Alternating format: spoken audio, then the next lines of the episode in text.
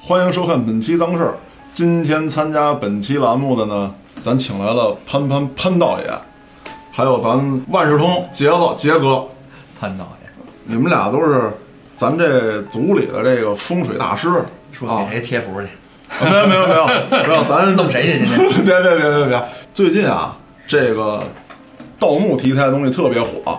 嗯嗯，我呢自己也是这方面一个盗墓迷，当然不是说我去挖墓啊，咱不是那个迷。看小说，对，看小说有很多人啊，跟我这个想法一样，想知道里头这点事儿。杰子呀，人家是学考古的，对，人专门就知道这个这东西。所以说这小说里头呢，还有这传闻啊，是真是假。今儿咱就请这个杰子啊，给大家念叨念叨。行，这个可以聊聊。早想骂他们了。先让这个潘道爷说吧，从这典故上头，咱由古至今的，咱聊聊这事儿咱们上学的时候，历史课啊都学过一个金缕玉衣，啊。这条就是从墓里出来的，对吧？对对对，咱们历史书上那照片呢，是汉代中山靖王刘胜，他入葬的时候那个金缕玉衣，用了两千多片玉，一千多克金丝穿成的。这个墓就不是盗的了啊，据说是一九六八年啊解放军修工事的时候嗯误挖出来的，然后后来市面上出过十多件。当然，汉代啊，金缕玉衣特别火，汉墓就是汉墓，包括先秦的墓，但我在一般是不去盗。为什么呢？没宝贝。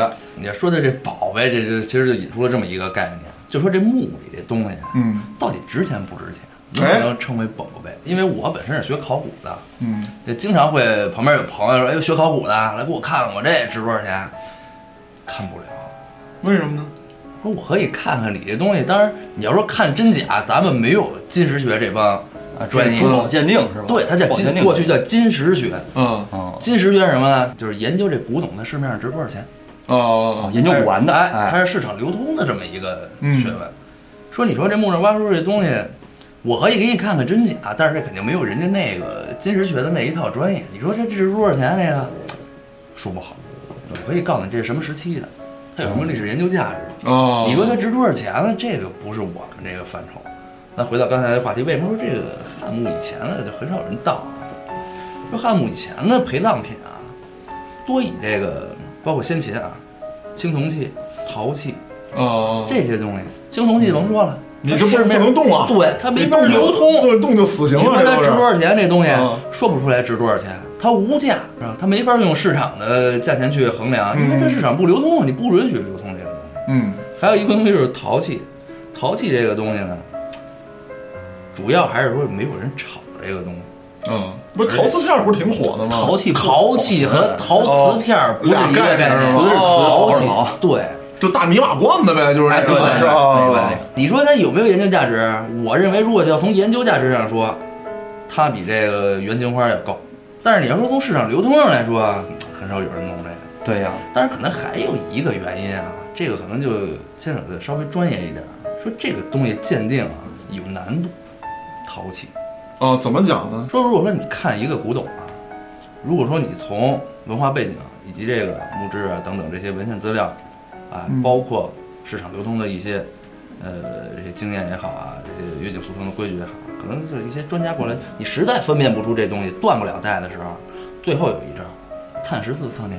哦，碳十四丧年，咱们就简单说两句啊，因为我也不是学理科的，嗯大概就说碳十四这个元素啊，以它的半衰期来界定这个嗯东西的年代。可是这里有存在一个问题，为什么说这陶器这东西它就不太好界定？这碳十四它主要是测的这个元素，哎，嗯就是说说是这个哦材料、化学材料的这个半衰期。但是有一种情况，你就没办法了，它用汉代的土，嗯，啊，哦现代给你现代烧一制个一个出来。哦哦过去有有这种情况，尤其在西安比较严重，拿这古城砖哦哦，啊，我听说过这个事儿，古给你城做砖，然后做成成工仿艺汉代陶器，你碳十四测去吧，一测什么时候的？先秦，没错，啊啊，嗯，牛逼大了！我操，先进的，我操，就其实 就是就九十年代做的，啊，钱儿又刚烧出来了。哎，而且你要说从这个美学上讲啊，可能是比这个瓷器的流通，啊，可能要差一些，而且它保存上也嗯对，保存上差一些，而且从美观度上也差很不多一样啊。美观度上这对吧东西吧，哎仁者见仁嘛，也就是。看过小说人都知道，说这个摸金校尉，说是曹操给哦给成立一支特殊部队摸金校尉这事儿吧，是曹操那时候创立的。曹操确实挖坟，啊，但是曹操挖坟是为什么呢？我是这么猜测的，因为曹操的父亲曹腾入殓的时候就是用金缕仪，他知道这墓里边有玉有金子。那这个汉代呢，就是历时四百年，包括古代人都是认为这个玉呢啊是山岳的精华，盖在人身上，封住九窍，人的精神能不散，嗯还能重生。他那意思是曹操就奔着哎这对哦鱼去，啊，曹他操想奔给着东自西去己的给自己弄一套，但是曹丕呢，下诏把这事儿给废了。他儿子为什么把这事儿给废了呢？所有人都惦记这个墓，你就算盖在自己身上了，你自己以后能踏实吗？自己也得被盗。对，早晚是对，这说说到这问题啊，好比说这有一块风水宝地，那懂风水的人都知道这块做阴宅合适，那你这墓藏不住，你搁哪儿都得被人发现，是不是这道理啊？对，说为什么这么多墓，往往都是盗墓贼先发现，考古的人后发现？难道说考古的人就不懂风水吗？还是说考古用其他的科学手段抛弃风水学了？这你这个信息量有点大啊！你看你们刚才说这么多啊，咱们一条一条来给你们解答这个。嗯，咱们往后往前倒一点啊，啊先说这个摸金校尉这事儿。首先说校尉，包括那个小说里写那个啊中郎将，啊，对，这些是官职。就这个存在不存在？这不是杜撰，确实有这个。哦，为什么呢？因为这当时这个就是乱世时期啊，你有军队，嗯那才是你夺取政权的依托。嗯，有军队，你得养这军队。我有的是钱，我就能无限的招人，那也行，对吧？那就不用去其他方法筹集军饷了。好，这历朝历代一打仗哎都挖坟，这不、哦不光是，就是说从汉代，这是咱们有文献记载开始的，包括到现在，这都甭说远了，就说国军那边，国军这我也这帮我这是我事实，东陵大啊盗我身边的人啊，这个不是杜撰，身边的人啊，人是中华民国就是第二战区总司令，但是副总司令制，副总司令是咱们这个朱总司令，当然是、是那个人的副手。嗯哎，我这是我同学的姥爷，那当时跟我们说这事儿，就我们也挺诧异，我们不信啊，这吹牛逼。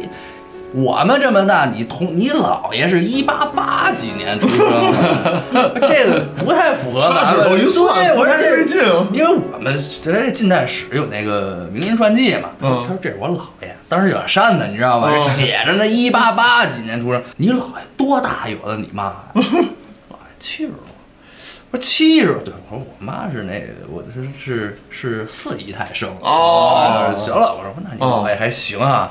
然后当时说起什么事儿，就说起他们家这青铜器这事儿啊，因为我们上课有这个青铜器鉴赏这课，嗯这孩子呢，可能就是你看小孩儿爱显摆呗，是吧？嗯，说课间的时候拿几张照片到老师那儿，老师你看看这个，这拿我一看，老师表情都不对了，嗯哦，你你这哪儿来的这个？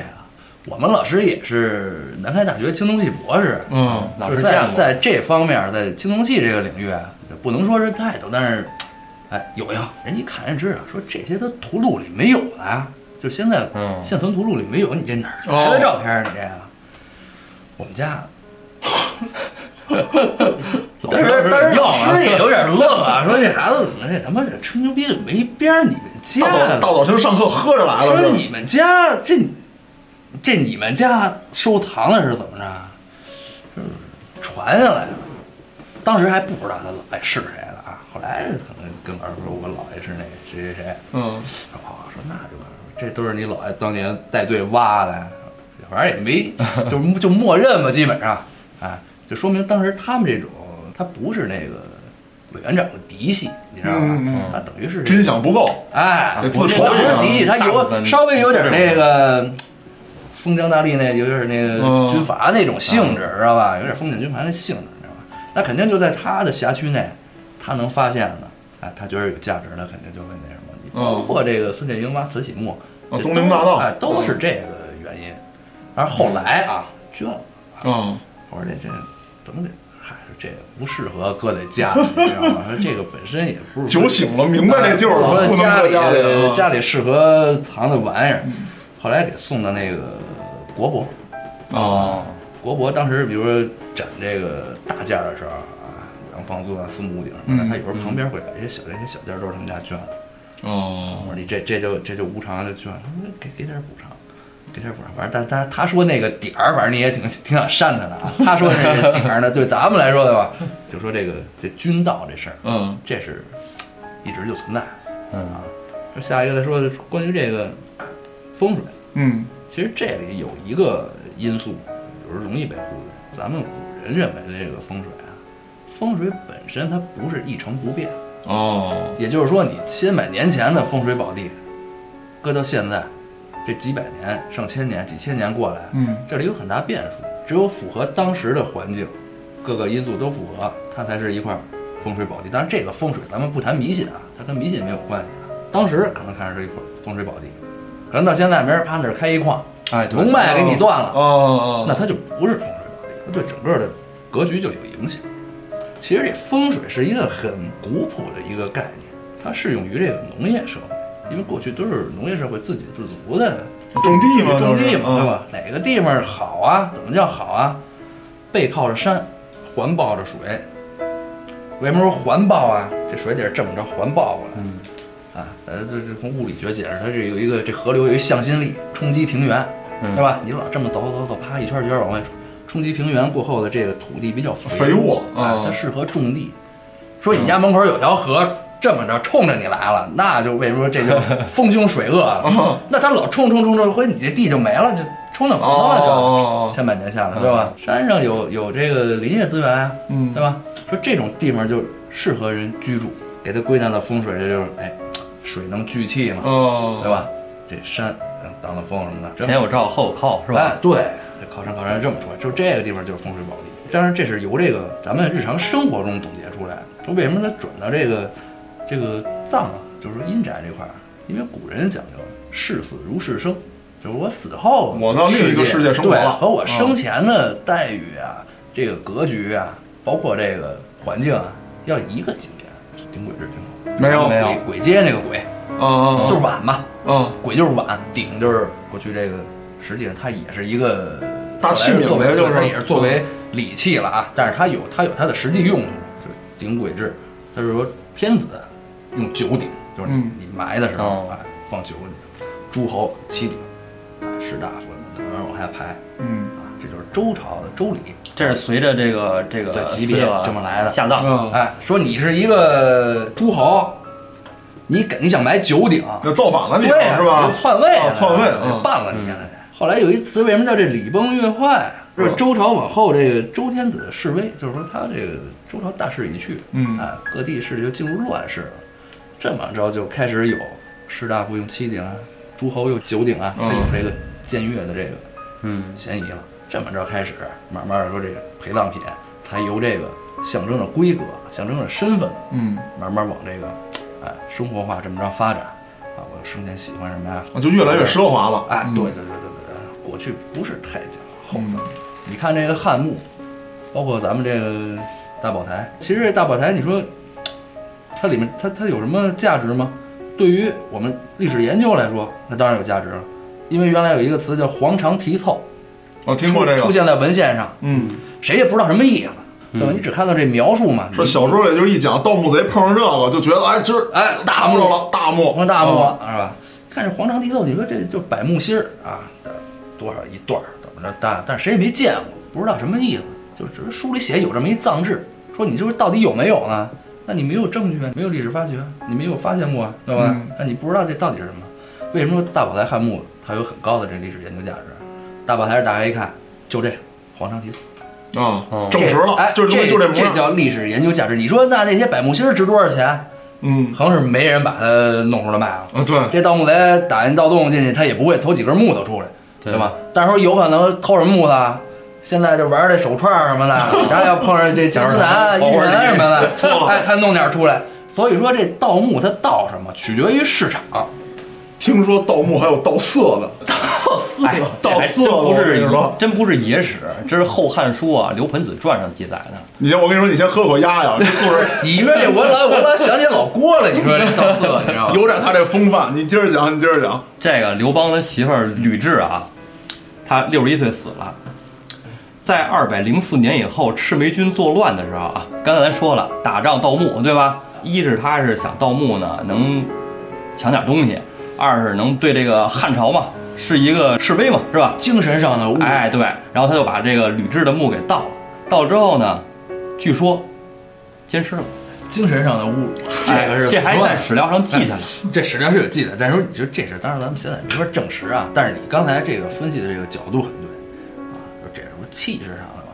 但是啊，你得结合我之前说那个，汉代人啊认为这个玉能封九窍，保证容颜不变，啊，对，你说的这个他可再是他就不不变，他六十61岁了了。这个尸身防腐这个，当然这个金缕玉有一定作用，但它不是起到决定性作用。嗯其实最决定作用还得归纳到咱们现在的近代科学这一块儿嗯，啊，包括它的温湿度、密闭性啊这些来决定它的尸身的腐败程度。你说这哎个，我就特想啊通过这个这个现代科学解释解释，就墓里这些机关，你看那小说里写的邪性绳啊了，那神了，无限连弩，这弓箭射不啊完，你这么着你挖一盗洞就开始流沙子，可是全埋其实了。你可以按这么一个思路去看去啊。嗯首先来说，这两部啊，这两部比较著名的，嗯当然其他可能可能有些啊对对对对就多嗯是说了去这了两部比较有名的来说，首先你要确定一个性质，它是小说，也就是说你可以把它等同为《蜀山剑 侠传》，对吧？那边飞出剑去八百里外，那脑袋掉 了就，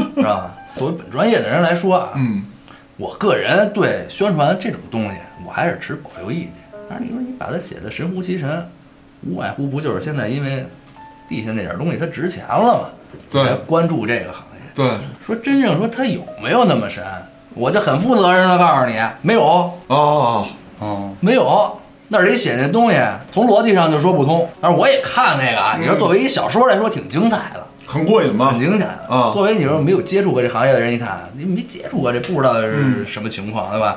一写哎挺神的，哎加上点这个感情色彩啊，还弄点这个这个这个家族斗争啊，还对有对这个对对反正，还有传承挺热闹，的包括他们还有几样这个特别这个牛逼的这个有那个大啊，对对对，旋旋风那砍，个对这北派的这专门使这个，哎这就违背了物理学 原理，知道吧？嗯这个要有用的话，那一个人就完了。这盗洞要咔咔这么一转，就一倍儿圆倍儿直，盗洞就下去 了。那秦皇墓现在就开了，哎对 那不用这等个到现在了。这个那始皇帝这墓啊，我从书上也也看过啊，说这个中国坟墓有三不，第一是找不着，嗯，成吉思汗找不着，没人知道埋哪儿。然后第二个呢是挖不动，武则天墓，嗯，谁挖谁死，所以这墓说挖不动。然后第三个啊就是不敢挖，就是始皇帝这墓，挖当然能挖了，蓝翔破坏性挖掘嘛，对，一挠 了就完完了。考试毕业项目这就可以。以回答你刚才那问题了。我们不是为了去拿里面那东西拿出来卖钱去，嗯，我们是为了研究，但是研究有一个前提，你不能破坏。嗯，说我拿出来一看，哎，这是这么回事儿，啊然后结果那我懂其他了我保护不了了。主要怕开开之后保护不了。现在的是吧原因就是以现在的科技水平还达不到，在能保护的前提下进行挖掘。哦，哎，一挖一进去空气，完了。当然这不是不对啊不仅仅是进去空气啊，因为它这个风土堂啊比较 高。我从书上看，这始皇帝这墓啊没被挖开过，是吧？对啊，但是又有书上记载说，始皇帝这墓呢里边又有太阳又有月亮，还有银金河啊，金对是这太阳个对对对金是月亮文献记载是这样，水银大家也弄得很大家也都很好奇，想看看里面到底是不是这样，但没办法，现在开不了。所有这些东西其实是猜测嘛，它有记载，这个哦这也就是说，考古的价值在哪儿？通过考古发掘来印证，因为考古本身就分为两个分支，一个文献考古，一个叫野外考古。不是说考古就背着洛阳铲出去就挖去，那叫考古，当然那也叫考古。我觉得还是叫盗墓那个。可是文献考古也是考古，等于说我印证这个观点。咱们这边它存在一个逻辑问题，我是为了验证而验证，还是说我没有必要验证的时候我就不去啊，有道挖理掘，有道理。因为作为国家机关来说，国家的力量肯定要比那些个人的力量嗯要强大。国家想开哪个墓，那一定能开，嗯，并不是说我们找不着，哦，你这也就能回到刚找才着，的问题我了。嗯当然也能找着了， 对，对吧？但是我开不开，我有没有必要去开？你看现在所有新闻上说的考古发掘，前面都有一个冠词“抢救式”。嗯，嗯什么叫抢救式？被盗过。你开了，我再不去就塌了。哦，我得给保护起来。为什么我在跟在你后面？不是说我找不着你，找着你能耐，我给你擦屁股呢。哦明白了，明白了，这解释刚才那问题了。对，嗯，所以说这个没有必要给他们宣扬了多神，但这不是什么多神的事嗯儿，知道吧？只是说大家我们不知道而已，听着觉得神乎其神，是吧？我就知道这儿有，但是我不去开去。嗯，你也知道这儿有，但是你下去开去了，然后就说，哎，你看他能找着，你找不着。，我是听人说啊，在张北那儿他碰见过盗墓贼，说个儿都挺矮的，蓬头 垢面这然后跟这出跟来我认识的盗墓贼形象差不多，哎是吧差不多？他他说啊，这些人不看成色，咱说河田玉拿过来，嗯呃，青海料啊，是吧？嗯籽儿料、山料，是不是嗯？油性河料怎么样哎对，油性怎么样？不看，看个儿大个儿小，个儿小的两百三百，个儿大的七百八百，甩完走人。 但是这个有一什么呀？这个你得小心啊！虽然我对这个金石这行我没有什么太深入的研究啊，嗯，但是反正你看嗯电视上也老讲，这帮专家不是有些有良心的，好歹提醒你两句，别听故事，啊，别对，听看东西，嗯别对，听听故故事事了。咱们有时候停车什么提溜着带土的王八呢，有的啊是。 有的是，对对确实多这里还有一点，嗯也我也是就不吐不快，啊。也想说这事儿啊。关于这个文玩行啊，大家可能有人明白这件事儿，但谁也不去说破。但我不是他们行内的，嗯，咱不管他我，说这没事儿啊，都不知道有一词你们听过没有？二次侵略。不知道。没有，说之所以咱们现在的这个瓷器啊，啊这些字画啊，这个价格啊你也看了啊，天价经常啊啊没有最高，只有更高，嗯一步一步往上涨。这价格是哪儿来的？对，量化的一个拍卖行，这个东西拍出了多少钱？嗯对吧？整个市场都以这个为标杆儿，说佳士得，哎，秋拍哪个东西拍出多少钱？那你有一个类似同时期同品相的，那肯定也也就大家参照了呗哎参照有嗯参照物了、嗯，啊。那有没有大家有没有细想过这问题？这东西值多少钱？谁说了算？它到底值不值这么多钱？而且这东西价格上去以后，谁受益？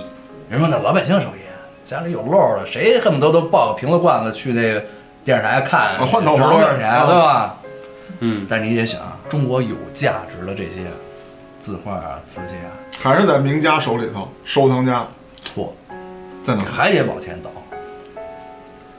不在中国人手里，哦，哦，八国联军是吧？哦抢走咱那些好玩意儿，从那儿再往前倒，还往还往前前倒倒。啊？就那儿就那儿就算是节点了，因为在那以后，咱们这辛亥革命以后，中国人民自强了，他没有机会抢咱们清了。政府啊都往再出给往弄前了。倒，从咱们这儿流出去的宝贝，那就没法用数量来衡量了。哦，说这叫一次侵略，他打咱们了，对吧？赔款也拿了，东西也抢走了，嗯嗯嗯对侵略一次了吧？对，现在扭过头来，手里这些瓶瓶罐罐的，这瓶瓶罐罐没法变现啊。再卖给你嗯，你中国人不但富了咱们吗？有可钱能了说吗？一个这个稍微偏激一点的话啊，可能这个西方帝国主义对吧？这个这太阳落山了，这一点都不偏激，这就是啊他们家是干吧？的说他们这个经济形势不好的情况下，依次侵略掠夺的这些东西，怎么能够对他们现实中有利呢？能变现吗？ 卖了，怎么办啊？他们走下坡路了，咱们中华民族一步步的上来了，大家这爱国心也都啊激发起来了，是就跟吧？买那兽首似的，我对我我就必须我要得说买的回就来。是这事儿。嗯但是这咱们听着心心潮澎湃了吧？啊对啊中国人牛逼了啊，买回来了什么的。嗯，实际上，你想，你买回来，你除了争了这一口气以外啊，当然这个民族气节，咱不是说否定这个啊。那另一个角度上讲，那卖那他是不是得更大的利润？对这对，东西是我的，你抢走了，嗯过一百年，你又卖回来了，又又弄我一次，对，对吧？这还是兽首这一个案例。你包括现在市场上，你价格炒这么高，海外回流的那些，不知道有没有人统计过啊？那从咱们这儿又出去多少资本？没错。二次侵略，我认为啊，这赤裸裸的二次侵略。其实我就特想用当年动画片里的一句话说他们家案子，嗯就是他妈鱼盆是我们国家的，你妈逼的还给我们，没错儿，花他妈什么钱啊？就是这意思。